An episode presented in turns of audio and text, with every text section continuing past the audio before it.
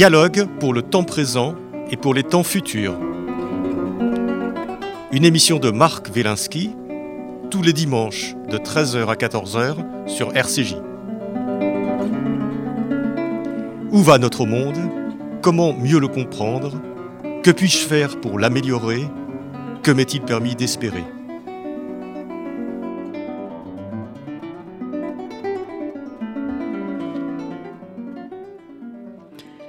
Aujourd'hui, la philosophie juive, première partie, avec Maurice Ruben Ayoun.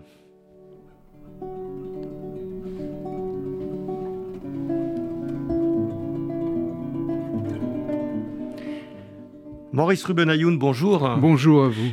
Euh, vous êtes professeur des universités, vous avez enseigné la philosophie juive, médiévale et moderne. Euh, vous êtes l'auteur de nombreux ouvrages, euh, on ne va pas tous les citer, mais notamment sur Maïmonide, sur la Kabbale, sur Léo Bassek, sur Franz Rotenzweig, sur le Zohar, sur Hermann Cohen. Et euh, vous venez nous parler aujourd'hui, et dans la prochaine émission, d'un livre que vous avez fait paraître aux éditions Le Cerf, La philosophie juive. Alors, je c'est un, pavé, c'est votre livre, c'est un gros livre. Et je, rassure tout de suite euh, les euh, lecteurs potentiels, c'est un gros livre, mais qui se lit euh, très facilement et qui se dévore. Mais il y a tout dans ce livre, Maurice Ruben. Il y, a, toute la philosophie juive depuis l'origine jusqu'à nos jours. Ben, c'est-à-dire, il, faudrait que le titre tienne autant qu'il promet. Donc vous m'encouragez à dire que c'est un livre qui n'est pas inutile ni superfétatoire. J'ai essayé quand même de synthétiser pratiquement 40 ans d'études des philosophies dans le judaïsme. Mais pas seulement des philosophies, aussi des textes mystiques. Et ce, comment dire, ce livre est le premier qui remplace le livre fondamental auquel je dois tout de Julius Gutmann, paru en 1933 à Munich en allemand, et que j'ai dévoré à la demande de mon maître Georges Vaïda. Et ce qui fait que ce livre est le premier qui intègre la mystique juive dans un livre sur la philosophie. J'ai estimé que les coryphées de la science du judaïsme allemand, dont je suis un admirateur, bien que séfarade, j'ai estimé qu'il fallait faire cesser cet exil interne à la pensée juive elle-même. Il faut simplement comprendre que la pensée juive ou la philosophie juive nous est apparue sous des formes conceptuelles différentes, mais elle parle de la même chose. Lorsque vous parlez des intellects séparés dans la philosophie maïmonidienne pour expliquer la structure du monde, ces textes-là, ces séphirotes, si je puis dire, sont les vis-à-vis -vis des intellects séparés. C'est que tout simplement, on a réhébraïsé la culture juive on a voulu reconquérir le terrain qui avait été gagné, si je puis dire, par la philosophie grecque, mais au fond, si je voulais être provoquant, je dirais que Maïmonide, avec tous ses mérites, pourrait passer pour un représentant juif d'Aristote. Alors, on va revenir sur tout ça, parce que, euh, effectivement, votre, livre est tellement riche euh, ça mérite qu'on s'arrête à certains, à certains moments, à certains passages, et qu'on donne euh, à nos auditeurs un certain nombre d'explications, d'explications philosophiques, historiques, etc. Et effectivement, votre livre a le mérite euh, de parler tout à la fois euh, de, la, de la pensée juive et de la mystique juive. Alors moi, ma première question, elle est très simple, Maurice Ruben Ayoun. Euh, vous parlez de philosophie juive. Or, pour la plupart d'entre nous, le judaïsme, c'est une religion, pas une philosophie. Mais pas qu'une religion. C'est là tout l'ambiguïté tout productive. C'est-à-dire, il y a eu, vous savez, euh, la philosophie juive, et moi je suis un universitaire, je suis professeur des universités, je ne suis pas rabbin. J'ai beaucoup de respect pour les rabbins puisqu'ils ont été, et ils sont, les instituteurs d'Israël, comme Homère et Hésiode, ont été les instituteurs de la Grèce antique. C'est-à-dire, on ne peut pas faire sans eux. et d'ailleurs, ça n'est pas là l'intention.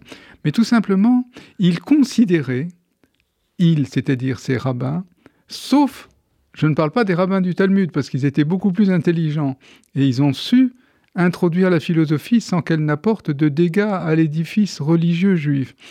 Ils ont considéré que pour bien comprendre la Torah, il fallait philosopher. Mais tout le monde ne peut pas philosopher parce qu'il faut avoir une formation philosophique.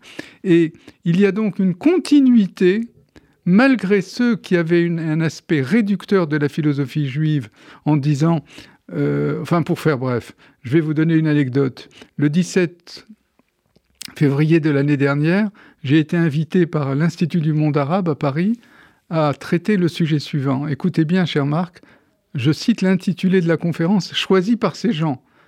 Ce que l'islamologie moderne doit aux savants et aux philosophes juifs. Et c'est moi qu'ils ont choisi pour en parler. C'est-à-dire qu'ils ont reconnu que la tradition juive n'a pas opté pour l'autarcie intellectuelle. Or, ces rabbins qui n'avaient pas la formation idoine, qui n'avaient pas la culture ni le décodeur culturel, ont voulu donner une image, pas méchamment, mais une image réductrice de cette espèce de renouvellement de la pensée. Alors moi, je, me souviens quand j'étais jeune, même avant d'être jeune étudiant, il y avait beaucoup de gens qui s'intitulaient commentateurs d'arrondissement ou de quartier. Mais en fait, ils étaient très en dessous de la rampe. Et ces gens ont donné une image, encore une fois, réductrice de la pensée juive en la réduisant à une pensée alors que moi, je la promeux, et je ne suis pas le premier, je la promeux au rang de philosophie, parce que je suis tenant de la culture juive allemande qui a carrément disparu avec la Shoah. Alors vous êtes, c'est en même temps une, euh, une religion et une philosophie. Est-ce que c'est est-ce que c'est une spécificité du judaïsme? Non, non, parce que non, parce que quand vous regardez les choses finement, vous voyez que ça se passe aussi en islam dans une certaine mesure. Comment qualifieriez-vous un homme comme Averroès, qui est mort en 1196 Était-il un philosophe? Oui, surtout. Était-il un théologien? Oui, aussi. Pourquoi? Parce que ces, ces divergences dans les concepts sont héritées de l'esprit grec, que moi je revendique parce que nos enseignants en Sorbonne nous ont expliqué que la philosophie est aux deux tiers grecque et le dernier tiers, elle est allemande. Ce qui fait que les Français, les Anglais n'ont pas voix au chapitre. Et c'est malheureusement. et pourtant. Et pourtant. Mais tout de même, on ne peut pas. Vous, vous, ne pourrez rien trouver chez, chez les Anglais ni chez les Français qui soit comparable à l'idéalisme allemand. Vous ne trouverez jamais quelqu'un qui a fait le même criticisme que Kant. Vous ne trouverez jamais quelqu'un qui a pu intégrer le sentiment religieux à la pastorale et aux pratiques religieuses, en tout cas au niveau du savoir. Ce sont les Allemands qui ont réussi ce coup-là. Et bien entendu, lorsque les Juifs ont obtenu l'autorisation de rentrer de plein pied dans la société allemande, c'est-à-dire au niveau social, ils ont pris d'assaut toutes les universités, toutes les, disciplines, et ils ont vraiment brillé. Et c'est grâce à eux, moi je suis le tenant de cette philosophie-là, et le livre que vous tenez en main, cher Marc, n'aurait jamais vu le jour, ni l'individu qui vous fait face n'aurait jamais eu autant à savoir s'il n'y avait pas eu cette science allemande du judaïsme. J'ai écrit douze que sais-je. Il y en a un qui est illisible parce qu'il commence, il s'appelle La science du judaïsme. J'ai même obtenu à mettre le titre en allemand dans la page de garde, Die Wissenschaft des Judentums. Et il y a tellement de citations allemandes que finalement les gens, je ne dis pas qu'ils arrêtaient de lire, mais ils levaient les bras au ciel en me disant Je ne savais pas que la pensée juive était tellement germanique. Bah ça, on va revenir là-dessus. Il y, a quand même euh, dans votre livre euh, une question euh, fondamentale de, cette, euh, de cette pensée juive, donc qui est à la fois une pensée religieuse et une philosophie. Euh, c'est une double question en fait. c'est comment Dieu s'est-il fait connaître aux hommes et comment pouvons-nous, en tant qu'hommes, connaître Dieu? On a l'impression que c'est une question obsédante. C'est une question obsédante puisque finalement la philosophie juive, qu'on l'appelle philosophie ou pensée, ne peut pas être séparée de son élément religieux. Mais l'élément religieux connaît plusieurs étages. Je vais vous donner, si vous le permettez, je vous donne un exemple très très rapidement. Le Pentateuque commence par le verset suivant aux origines ou au commencement, traduit littéralement, ce qui est une traduction incorrecte, mais littéralement, au commencement, Dieu créa les cieux et la terre. Eh bien, dans le Midrash Rabbah, c'est-à-dire dans les sources juives anciennes, les plus populaires, on prend cette phrase-là et on dit c'est une manière de parler qui n'est pas correcte. Pourquoi?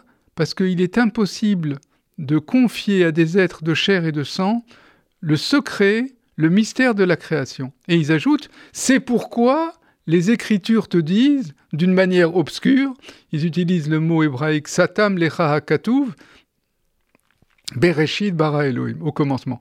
C'est-à-dire qu'ils nous disent eux-mêmes, cherche, ne t'arrête pas à l'écorce de l'arbre, pénètre à l'intérieur. Et ils disent même, l'écriture t'a dit d'une manière obscure, c'est-à-dire si tu en as les capacités intellectuelles et aussi morales, plonge un peu plus, et c'est là où on voit que Maïmonide a véritablement compris le sens de la Torah, c'est-à-dire ça pose le problème de la véracité des Écritures. C'est-à-dire les Écritures, c'est-à-dire en l'occurrence la Torah de Dieu, n'est pas quelque chose qui nous donne la vérité, mais il est conduit.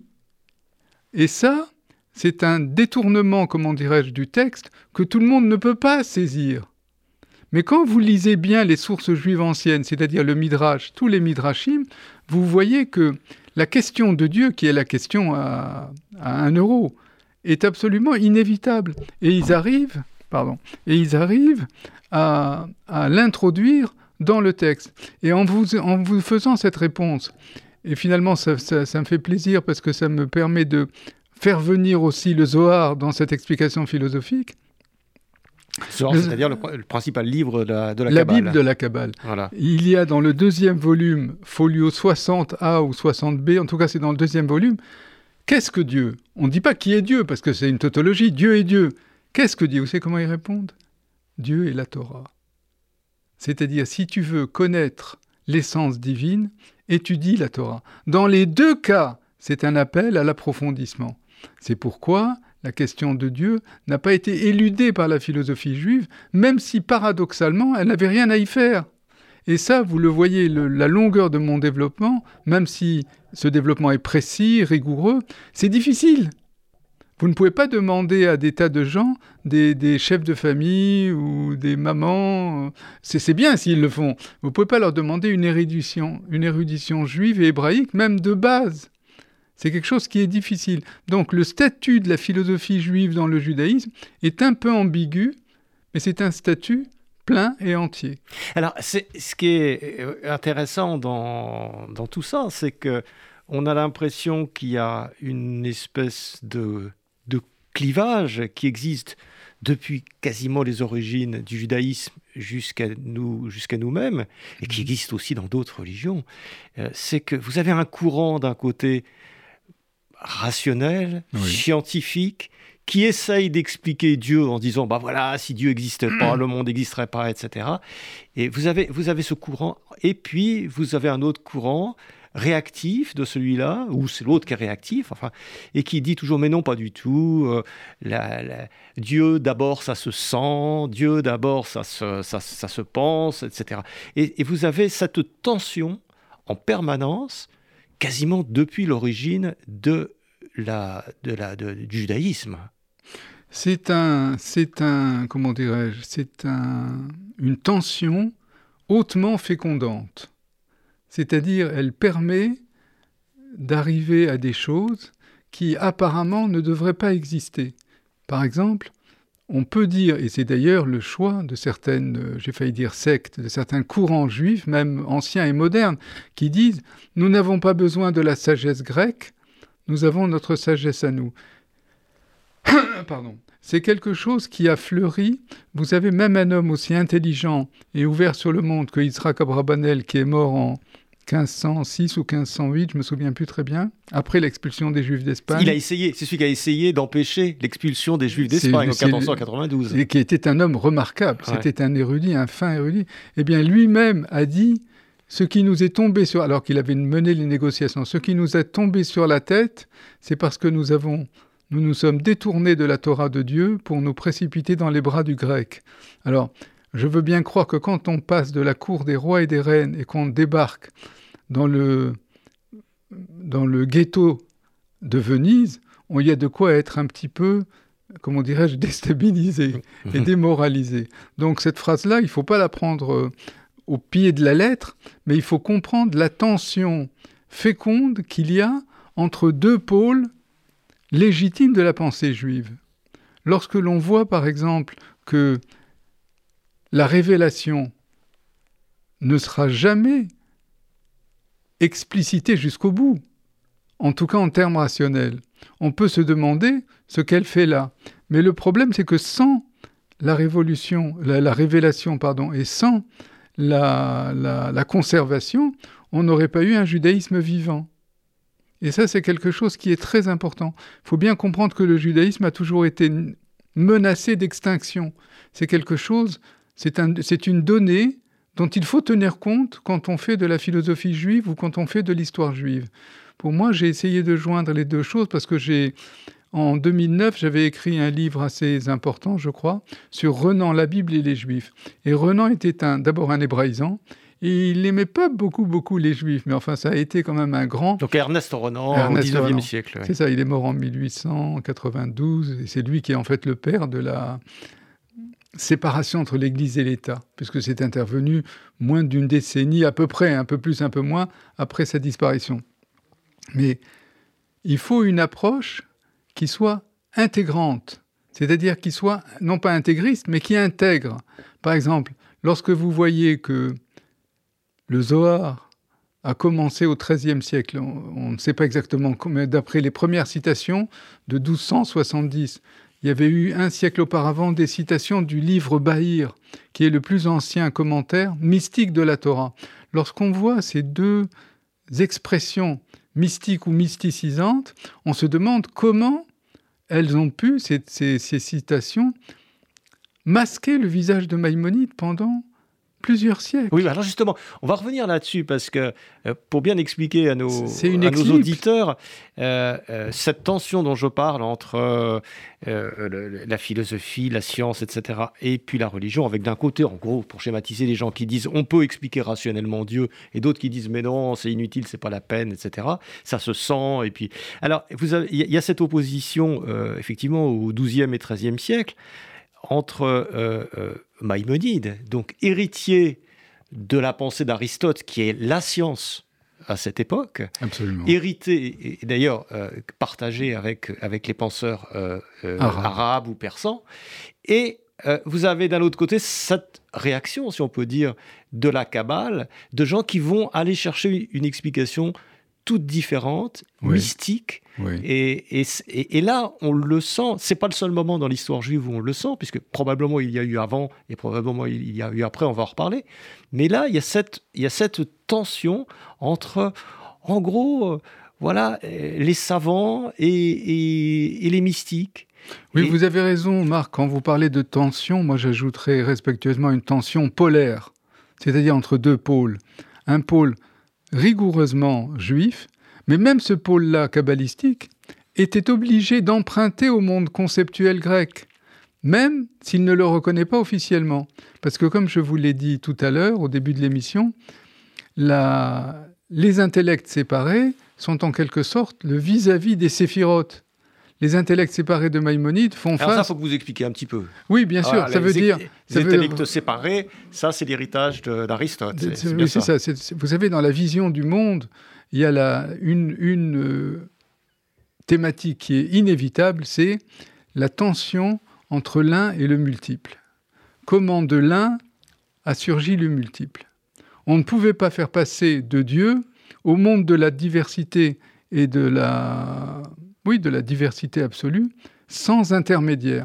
Donc on a prévu un certain nombre d'étages, c'est comme un ascenseur, on a prévu un chiffre décennal, c'est-à-dire 10 ans, dix, niveaux d'être avec un ordre descendant pour arriver à notre monde qui est le monde de la diversité et de la contradiction.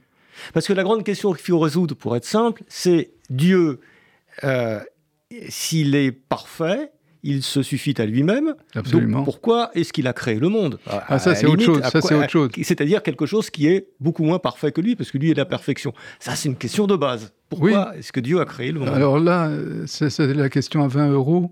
Personne ne pourrait. Alors on a tout à l'heure, on était à une question à 1 euro, maintenant on est à ça 20 monte, ça, monte, ça, monte. Ça, monte comme les enchères. Vous voyez, là, vous venez, vous venez de mettre le doigt sur ce qui m'a séparé des éducateurs d'hier et d'avant-hier qui se mesuraient à des questions qui notoirement les dépassaient. Personne n'est en mesure de répondre à la question que vous avez posée, cher Marc. qui est une question intelligente, profonde, mais personne ne pourra y répondre. Pourtant, ils ont essayé. Hein. Euh, non, mais ils ont essayé. Et parfois même, ils nous, ils nous ont fait passer des solutions, enfin des, des vessies pour des lanternes. Donc, c'est quelque chose qui est très... Je vous l'ai dit tout à l'heure, quand on a dit dans le Zohar, il n'y a que le Zohar pour poser une question comme ça. Maïmonide n'aurait jamais osé, parce que c'était inconceptuel. Eux sont des illuminés. Je le dis d'une manière euh, tout à fait positive et admirative. C'est-à-dire, ils ont considéré qu'il y avait des choses qui étaient dérobées à l'esprit humain. Maïmonide le dit lui-même, après avoir fait une sorte de parangon de pensée intellectuelle, conceptuelle, qu'est-ce qu'il fait? Il termine son guide des égarés qui compte trois volumes, il termine par un chapitre où il croit en la philosophie illuminative. C'est-à-dire que tout ce qu'il a, je ne dis pas qu'il a renié tout ce qu'il a fait auparavant, mais il en mesure les limites. Il en mesure, il en mesure les... Donc pour répondre à votre question, encore une toute petite phrase, c'est une question qui relève de la métaphysique. Et en plus, n'oubliez pas que Maïmonide se distingue par une manière sociologique très particulière, vous n'avez pas accès à ces questions métaphysiques si vous n'avez pas une formation philosophique. Ce qui n'est pas une réponse philosophique, mais c'est une réponse sociale. Et il ne faut pas oublier que la métaphysique, enfin les métaphysiciens vivent dans des sociétés constituées. C'est-à-dire, si vous n'êtes pas un philosophe, ne vous occupez pas de philosophie. Alors, euh, donc, si on, si on, revient un peu sur cette question, euh, on a d'un côté Maïmonide, donc au XIIe siècle, qui, est, qui reprend toute, toute cette philosophie grecque, c'était extérieur au, judaïsme, qui l'intègre, et on voit bien là, alors, dans votre livre, mais c'est à d'autres époques aussi, la capacité qu'a la pensée juive pour intégrer la pensée, la science d'autres. Là, c'est les Grecs. Elle a su les articuler. Et les articuler. Et, ça, donc, il, parce que bon, à l'époque, c'était, c'était Aristote, etc., qui était, qui était le représentant de la science. Et le problème qui se pose là, c'est que d'un côté, vous avez la pensée juive qui vous dit Dieu a créé le monde en sept jours, voilà, clac, création, donc il est mhm. là, il n'y avait rien, il y a quelque chose. Voilà, Bereshit, au commencement. Et vous avez les Grecs d'un autre côté qui vous disent Mais non, pas du tout. Le monde a toujours existé, le monde est, éternel, et vous avez simplement un animateur général, une espèce de géo, ça un, grand organisateur. Oui, ça s'appelle l'éternité du monde. Et voilà. Et qui a été une, comment une pomme de discorde on comprend que ce soit une pomme de discorde. D'un côté, vous avez des gens qui vous disent le monde a toujours existé, de l'autre, vous avez des gens qui vous disent le monde a été créé. Et ils essaient de mettre tous les deux ensemble. Enfin, c'est C'est inconciliable. C'est inconciliable. Et Maïmonide a, tergiversé, j'utilise le mot exprès, c'est-à-dire il a, il a fait des tours, des demi-tours, il s'est retourné parce que c'était insolvable. Et je vous dis très rapidement, peut-être qu'on aura l'occasion lors de prochaines émissions de reparler de ça. Maïmonide commence sa structure du monde en disant le monde a été créé, mais nous n'arrivons pas à le démontrer. Il le dit. Et si nous ne démontrons pas, nous renversons toute la Torah. Alors nous allons demander aux philosophes de nous faire une concession. On va prendre, comme si c'était vrai, le fait que le monde n'a pas été créé. Ça s'appelle l'éternité de l'univers c'est quand même une drôle de manière, cher Marc, de procéder. C'est génial. Oui, c'est génial. C'est génial de la part de Marinide. oui. bien sûr, mais, mais, mais on peut demander ce qu'il y a là derrière. Et il dit, accordez-moi ça, que le monde est éternel, car c'est la meilleure manière de démontrer l'existence et l'incorporéité de Dieu. Vous vous rendez compte, il fait subir cette décision cardinale d'une supposition. Ensuite, il dit, je vais affaiblir les arguments d'Aristote en faveur de l'éternité de l'univers, car nous ne pouvons pas l'accepter. Donc c'est une manière de dire à ses lecteurs intelligents, attention, je suis en train de tourner autour du sujet. Ensuite, dans le courant de sa pensée, il dit, finalement, je dois reconnaître qu'il est très difficile de supprimer cette ça. Je vais simplement enlever la pointe. je vais simplement affaiblir. Et après, il oublie. Maïmonide ne n'oublie pas. C'est une manière de dire, il y a sept principes de la contradiction, et il y en a au moins deux, la cinquième et la septième, que j'utilise dans mon livre. C'est-à-dire, je me contredis pour semer le non-philosophe, mais le vrai philosophe saura que je ne suis pas d'accord. Et il a fait ça sur des tas de... Par exemple, pour la providence divine, nous, les juifs, la, croyance lambda, c'est Dieu nous connaît tous. Il connaît Marc Wilensky, il connaît euh, Maurice Ruben Ayoun, il connaît... Or, philosophiquement, ça n'est pas possible. Parce que les êtres humains que nous sommes, je ne parle pas du genre humain, les êtres humains spécifiques que nous sommes, varient. Ce qui voudrait dire alors que la science divine varie. Or, rien en Dieu ne bouge. C'est éternel. La science divine est unificatrice et elle ne bouge pas, elle est immuable. Amarashava Elohit, mais Achedet, et elle réunifie. C'est-à-dire là où nous, nous disposons, je fais ce geste de la main, nous disposons en termes difficiles et différents les uns des autres, aux fins d'analyse, Dieu, dès qu'il se saisit de quelque chose, cette chose existe. Mais alors du coup, ça pose le problème de la liberté humaine et du libre arbitre. Donc, c'est pourquoi la philosophie maïmonidienne a été contournée habilement par nos rabbins, ou j'ai failli dire gentiment, affectueusement par nos barbus, parce que ils y flairaient l'hétérodoxie. Et il y a un côté hétérodoxe. Mais je me suis fait jeter plusieurs fois, même dans des assemblées extrêmement choisies, lorsque je développais le Maïmonide historique, par opposition au Maïmonide de la légende, ou au Maïmonide du Mishneh Torah, du code religieux. Ce qu'il faut, c'est se demander est-ce que la pensée maïmonidienne est une ou est-ce qu'elle est multiple? Unité ou dualité de la pensée de Maïmonide. Mon maître, Georges Vaïda, avait traité la question, mais il n'a pas apporté la réponse parce qu'il n'y en a pas. la philosophie, philosopher, c'est un luxe. Philosopher est un luxe. Pourquoi? Parce que si on veut philosopher sans se moquer du monde, il faut avoir passé sa vie à étudier. Et tout le monde, d'ailleurs, il le dit dans son guide des égarés. Mais tout simplement, aujourd'hui, personne ne lit le guide des égarés. D'abord parce qu'il est très difficile. Il est très difficile.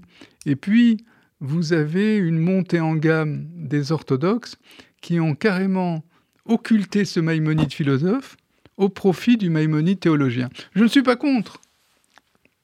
Il faut simplement que ça réponde à la vérité.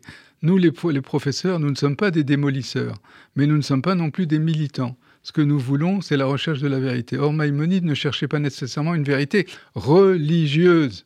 C'est quelque chose qui est inadmissible aux yeux de certains. Mais avec le temps, ils évolueront, puisque la vérité finit toujours par s'imposer. Ah. C'est votre côté spinoziste. Oui, un peu. Alors, ce qu'on voit bien dans votre livre, euh, euh, donc je rappelle, hein, La pensée juive, Maurice Ruben La philosophie juive. la philosophie juive. Oui, la philosophie juive. Vous avez dit la pensée. Ah ouais, la philosophie juive, pardon. Euh, la philosophie juive. Et euh, la, la... ce qu'on voit, c'est quand même assez... on, va, rester un tout petit peu sur cette époque euh, du, de ce qu'on appelle le Moyen Âge, le 12e, 13e siècle, et avant, et après.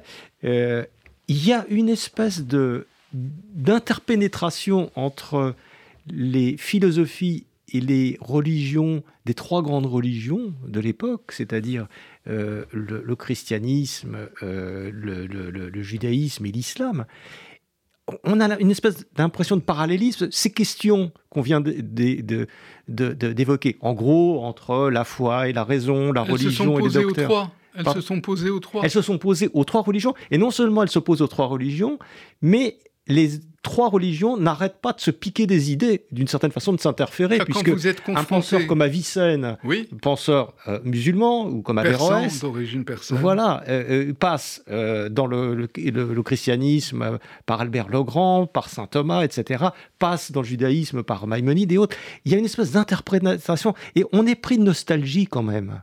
On est pris de nostalgie lorsqu'on voit l'ouverture. Alors, il, se battait, hein, il, se foutait sur la gueule quand même, pas mal. Enfin, pas, peut-être pas physiquement, mais, en tout cas, dans des joutes oratoires qui étaient quand même d'une grande violence. Mais on a l'impression d'une interprétation, une interpénétration et d'une espèce de respect des trois religions. Ce que, ah, j'y adhère parfaitement. Ce que vous venez de dire, cher Marc, à propos d'Avicenne, cela, cela m'a rappelé euh, mes, mes, études quand j'étais jeune étudiant. Euh, un grand. Rappelez qui est Avicenne en, deux mots. Bah, Avicenne était un grand médecin philosophe qui a beaucoup plus inspiré Maïmonide que ne l'a inspiré Averroès. Maïmonide est un disciple de l'alpharabo-avicénisme.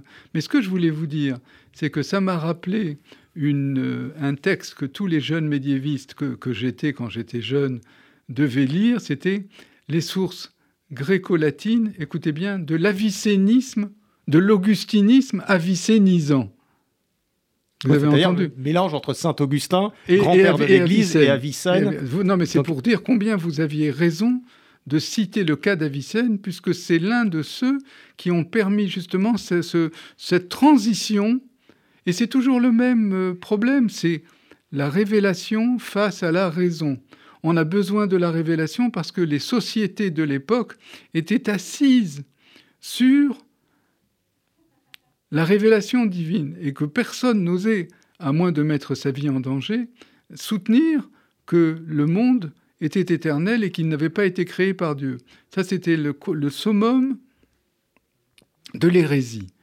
Et puis les commentateurs de Maïmonide, lui eux-mêmes, comme Moïse de Narbonne, Ibn Falakera et quelques autres, lui rappellent sans cesse que lui n'a pas voulu aller jusqu'au bout de sa pensée. Je vous assure, il lui reproche ne pas, ne pas être allé jusqu'au bout de la pensée par crainte de la réaction des autorités civiles et religieuses qui considérait la foi en la révélation comme l'un des piliers indestructibles de l'ordre social. Averroès lui-même a été obligé de sacrifier à cette idée en disant c'est la condamnation à mort pour celui qui nie l'origine divine du monde. Parce qu'on ne pouvait pas garder. Ben, vous avez parlé tout à l'heure de Spinoza. C'est pas très loin. Spinoza a été très très très maltraité parce qu'il est arrivé avec son spinozisme, c'est-à-dire avec euh, ce Dieu qui est partout, mais qui n'est pas distinct de l'univers qui est sa création. Or, dans les religions monothéistes, si proches que nous soyons de l'essence divine, on la considère comme d'une totale autre fabrique, et pétrie d'une autre farine, si je puis dire, que la, que, la, la raison. Mmh. La raison qui est limitée, mais qui est elle-même une étincelle divine, mais qui est limitée. Mais euh, et Maurice Roubenayoun, si on s'arrête un instant sur ce monde, encore une fois, euh, sur ce monde euh, de, disons, du Moyen Âge, où vous avez euh, des philosophes juifs, musulmans, chrétiens, qui lisent les, Grecs, les philosophes grecs, qui sont des païens, Aristote, Plotin, etc., qui lisent les premiers pères de l'Église, Saint Augustin, etc. Et pour lesquels la notion de divinité unique ou monothéiste est une aberration. Voilà, oui, absolument, c'est une, aberration. non, mais ils lisent, on a l'impression qu'ils lisent ces gens-là, et ils s'en inspirent, et ils discutent entre eux, et les il y a une cabale chrétienne aussi. Bah oui, mais j'en parle dans, j'en parle dans Vous en parlez, bien sûr. Et, cette interprétation, mais est-ce que vous, qui êtes un universitaire et qui voyez le monde actuel avec euh, ces différences, avec les musulmans, l'intégrisme chez les musulmans. Mais l'intégrisme n'existe pas que chez les musulmans, il existe aussi chez, les, chrétiens, il existe aussi chez, les, juifs. C'est une cette fermeture du monde où on ne peut, on ne peut pas penser ensemble, est-ce que ça, ça, voilà, ça vous donne pas un peu de nostalgie? Bah oui, parce que vous savez, le savant, le philosophe reste quand même euh, chez lui. Hein. Il, il, il, considère le monde tel qu'il est, et quand il a atteint une certaine euh, profondeur et une certaine euh, notoriété, il en prend son parti. Mais est-ce qu'on ne se comprendrait pas mieux les uns les autres si on, si on, prenait conscience qu'on était l'héritier de discussions qui ont eu lieu entre les uns et les autres, entre les religions et avec les païens pendant des, des siècles? Là, vous, là vous, vous, vous, en prenez à une régression de la pensée. Oui, exactement. Et ça nous rend pessimistes. C'est pourquoi, de temps en temps, même s'il était un grand antisémite, j'ai une faiblesse pour Arthur Schopenhauer son, pessimisme social et philosophique, bien que c'était un méchant vis-à-vis d'Israël, hein, vis-à-vis du sud. Je reviens sur ce que vous disiez, Marc, il y a quelques instants, sur la communauté de pensée de ces trois grandes religions. Un homme comme Salomon ibn Gebirol, mort en 1021 à Malaga, où il était né. Cet homme a écrit deux choses. Et on a attendu le 19e siècle pour dire que ces deux choses étaient de lui. D'une part, il a écrit le Fons Vitae. Ça veut dire en hébreu Mekochaim, c'est-à-dire la racine de la vie.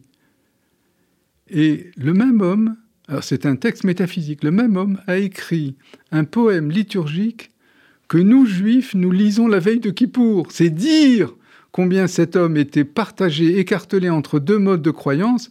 D'un côté, c'était le métaphysicien le plus accompli de son temps, même c'est lui qui a apporté la notion d'une matière intelligible, ce qui n'existe pas. Même Albert le Grand ne l'a pas repris, mais il en a parlé. Or voilà, il a fallu Parce attendre. le concept qui est intelligible. Bien entendu. bien entendu. Aristote. Mais, mais, mais euh, il a fallu attendre 1860 et quelques qu'un grand juif français, Salomon Monk, prouve. N'oubliez jamais, les philosophes sont des gens de preuve, pas des bavardages. Prouve que le Salomon ibn Gebirol qui a écrit le Fons Vitae, la métaphysique, et le Salomon ibn Gebirol des Juifs qui a écrit le Keter, le, Malchut, c'est-à-dire la couronne de la royauté, c'était une seule et unique personnalité. C'est-à-dire qu'on a attendu 10, 15 siècles pour rendre justice à la philosophie. Parce qu'on ne voulait pas le croire. On ne voulait pas le croire qu'un seul, c'était tellement, c'était tellement distant l'un de l'autre. Vous l'avez dit tout à l'heure à propos du monde grec, qui regarde le monde judéo-chrétien. Le christianisme a mis quand même beaucoup de siècles avant de christianiser l'Empire romain. Hein. Et il l'a payé très cher avec des, tas de, souffrances. Ça n'est pas arrivé du jour au lendemain. Mmh. Donc, je note au, passage l'idée que vous avez soumise, que finalement, on pourrait espérer la renaissance de ce bain tridimensionnel, c'est-à-dire c'est ce qu'on appelle aujourd'hui la fraternité d'Abraham, les enfants d'Abraham, les juifs, les chrétiens, les musulmans. Ça veut pas dire on voit pas, on, voit pas beaucoup, euh, on voit pas beaucoup ça avancer actuellement. Peut-être. Non, c'est vrai, c'est vrai, c'est vrai. Mais, mais en tout cas, historiquement, c'est quelque chose qui s'est produit, et c'est quelque chose qui s'est produit et qui pourrait peut-être un jour réémerger. Alors, euh, Maurice Ruben, Ruben Ayoun, euh, vous distinguez en gros trois périodes dans euh, l'histoire de la euh, philosophie juive. la période hellénistique, antique, c'est-à-dire bon, la période euh, Philon d'Alexandrie et des gens comme ça. Pardon? Philon d'Alexandrie. Voilà, on, va revenir dessus. La période hellénistique, la période arabo-andalouse, et on a vu évidemment, on a, on a commencé à évoquer la, richesse de gens comme euh, Maïmonide, etc., Averroès, euh, euh, enfin dans son, dans son inspirateur, et puis la Kabbale, bien sûr, et la période allemande. Voilà. J'aimerais que vous nous disiez pourquoi est-ce que vous, vous distinguez ces, ces trois périodes de façon très nette? En gros, l'Antiquité, le Moyen Âge et l'époque moderne. Eh ben, je vais essayer d'y répondre. Vous savez, tout philosophe écrit, même s'il est rigoureux avec lui-même, il écrit comme il ressent et comme il pense. Et j'ai été toujours, même depuis mon plus jeune âge, traumatisé par le fait qu'il y a de l'antisémitisme. Et aussi, en analysant avec l'âge les rapports entre la pensée d'Israël et la, pensée des autres nations, je me suis rendu compte que ça nous avait toujours été défavorable l'idée d'une symbiose. Les trois séparations que j'ai statuées sont des séparations qui relèvent d'une symbiose. Or, les symbioses ont toujours porté malheur aux Juifs. Avec les Grecs, il y avait la figure émergente de Philon d'Alexandrie. Il est devenu presque l'un des pères de l'Église. Euh, à son l'époque de l'Antiquité. À son corps défendant. Euh, euh Deuxièmement, nous euh, Philon d'Alexandrie. voilà, comment? Resituez-nous, Philon d'Alexandrie. Ben, c'est, il est contemporain de l'avènement du christianisme. Voilà. Il a défendu les Juifs. Il a surtout procédé à une interprétation allégorique de la Torah. Et c'est quelqu'un, personnellement, pour lequel, d'ailleurs, l'Église catholique ne s'y est pas trompée. Nos, nos sages du Talmud l'ont rejeté parce qu'il était d'origine euh, culturelle, grecque. Mais un, bonhomme comme... Euh, il était à la fois grec et juif. Tout à fait. Et il a cru à cette symbiose. Mais le problème, c'est que une fois qu'il a disparu, ben, son héritage biblique a disparu avec lui. Or, les rabbins ont peut-être eu beaucoup, beaucoup de défauts, mais au moins, grâce à eux, on continue de subsister. Dans quel état C'est remonté un petit peu après, au moment de la Kabbale, non? Oui, oui, oui, bien sûr, mais je veux dire, les rabbins nous ont maintenus, mais dans quel état? Dans quel état? Des, interdits de toutes parts? Mais je, je, veux revenir à la dernière euh, subdivision, c'est-à-dire la première. Donc là, vous avez parlé de la période hellénistique. La deuxième. La deuxième, c'est la période arabo-andalouse. donc là, c'est exact. C'est exact. Et là, elle a bien réussi. Elle a bien réussi puisqu'elle nous a donné une philosophie sur laquelle nous vivons encore. En gros, c'est entre le 12e et le, et, la Renaissance, 15e siècle. C'est ça, c'est-à-dire le moment où le monde arabo-musulman est entré en déclin et en décadence. Et là, on assiste à une réhébraïsation de la pensée et de la philosophie juive qui se remuscle, si je puis dire, et qui et le monde a changé. Il y a une partie de la, de la pensée juive qui a immigré en Europe. Et puis les anciens livres qu'on avait écrits en judéo-arabe ou en arabe, avec des caractères hébraïques, ont été translatés en hébreu, en hébreu, oui, je ne me suis pas trompé, en hébreu. Donc il y a eu une reconstitution de la pensée juive. La dernière période... Donc la troisième période La troisième période, c'est la pensée allemande, c'est celle que je préfère par, euh, par nature. Mais le problème, c'est qu'il y a eu la Shoah. Alors, cette troisième période commence quoi? 17e, 18e siècle? Elle commence, selon moi, avec Moïse Mendelssohn, qui est né en 1729 et qui est mort en 1786.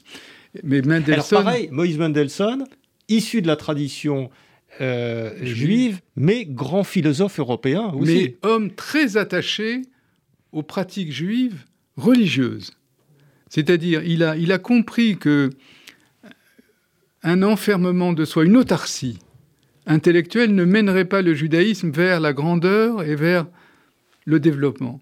Et il a considéré qu'en prenant un certain nombre de précautions, nous pouvions rivaliser avec la puissance intellectuelle allemande et germanique. Personnellement, j'adhère totalement à ce théorème. Mais c'est assez contesté, on me fait souvent remarquer que je devrais plutôt regarder du côté des Arabes, mais je l'ai fait puisque je suis aussi arabisant que germaniste.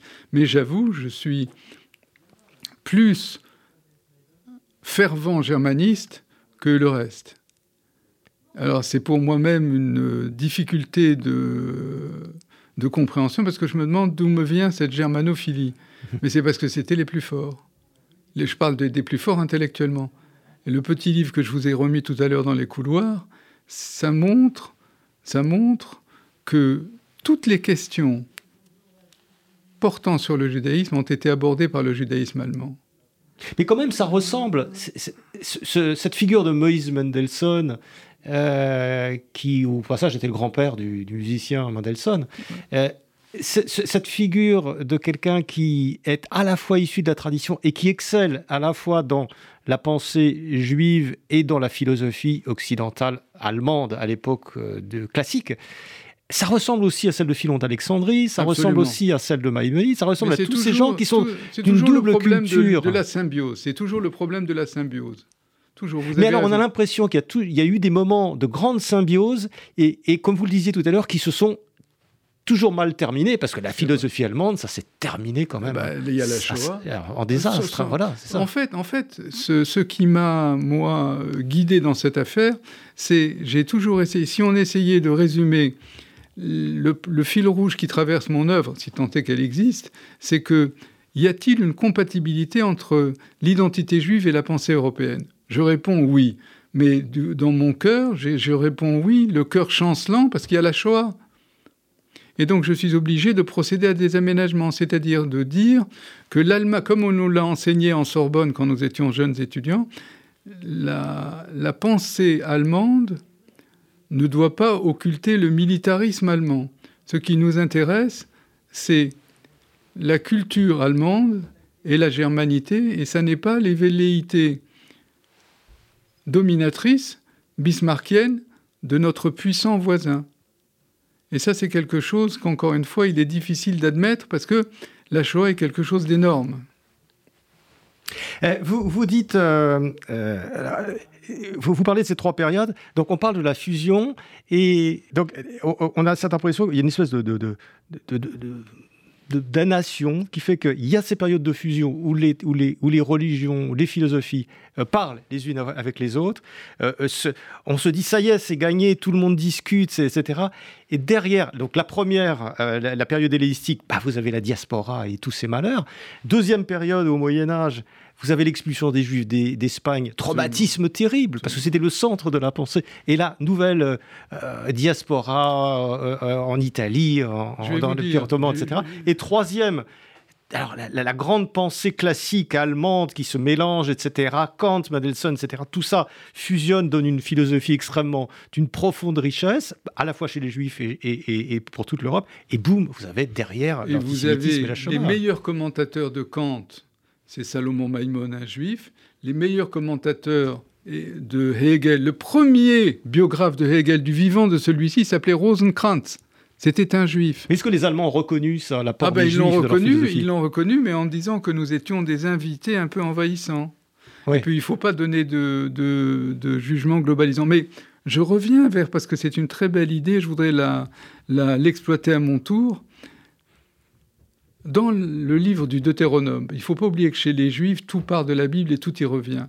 Dans le Deutéronome, qui est le cinquième livre de Moïse, il y a une phrase qui est assez incroyable je la dis en hébreu et je la traduis immédiatement. Hen am levada dishkon ou bagoim loitrashav. Eux, les Juifs, sont un peuple qui doit vivre séparément et qui ne doit pas être, décompté parmi les nations. C'est une, c'est une, c'est une damnation, comme vous l'avez dit tout à l'heure, terrible, terrible. Et souvent, in petto, c'est-à-dire sans le dire véritablement, certains rabbins intelligents d'Allemagne ont essayé de dire que nous souhaitions cesser d'être des parias et que nous voulions être considérés comme les autres peuples. Et j'ai passé des heures et des heures à essayer de traduire les deux mots qu'ils utilisent, et c'est extrêmement difficile. Ils disent Meorav imabiriot et Nivla imabiriot. Or, Meorav, aujourd'hui, ça veut dire un mariage mixte. Or, c'est tout à fait le contraire. Ça veut dire on veut être considéré comme les autres et on veut cesser d'être des parias.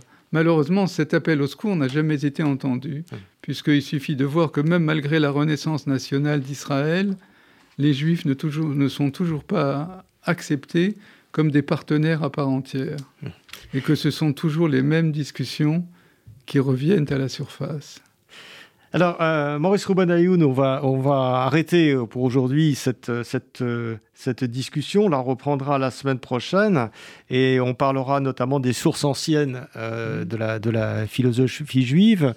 je crois que vous avez une petite annonce à nous faire avant que nous nous quittions. Oui, oui, merci. Vous savez, depuis plus de 25 ans, je donne une conférence mensuelle à la mairie du 16e arrondissement. À Paris. À Paris, dans la salle des mariages. Et euh, je voulais dire que ces conférences vont reprendre après la Covid, après tout ce qui s'est passé, fin septembre, début octobre, et que pour ceux que ça intéresse, et en général ils sont nombreux, je, vous demande l'autorisation de donner vous l'avez. Le, merci, le mail et le portable de la secrétaire. Il suffit de d'appeler le 06 11 52 28 17 ou bien de faire le mail suivant ayoun avec un H en minuscule, point Raymond en minuscule, arrobase wanadoo.fr. Et on vous donnera les dates au fur et à mesure de leur euh, définition à la mairie. Très bien, c'est noté. Euh, Merci Maurice Ayoun. Merci d'être venu au micro de Pilpoul et à la semaine prochaine. Merci de m'avoir invité.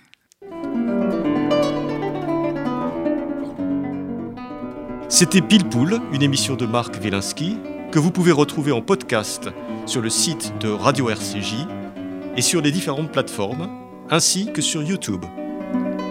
À dimanche prochain, 13h.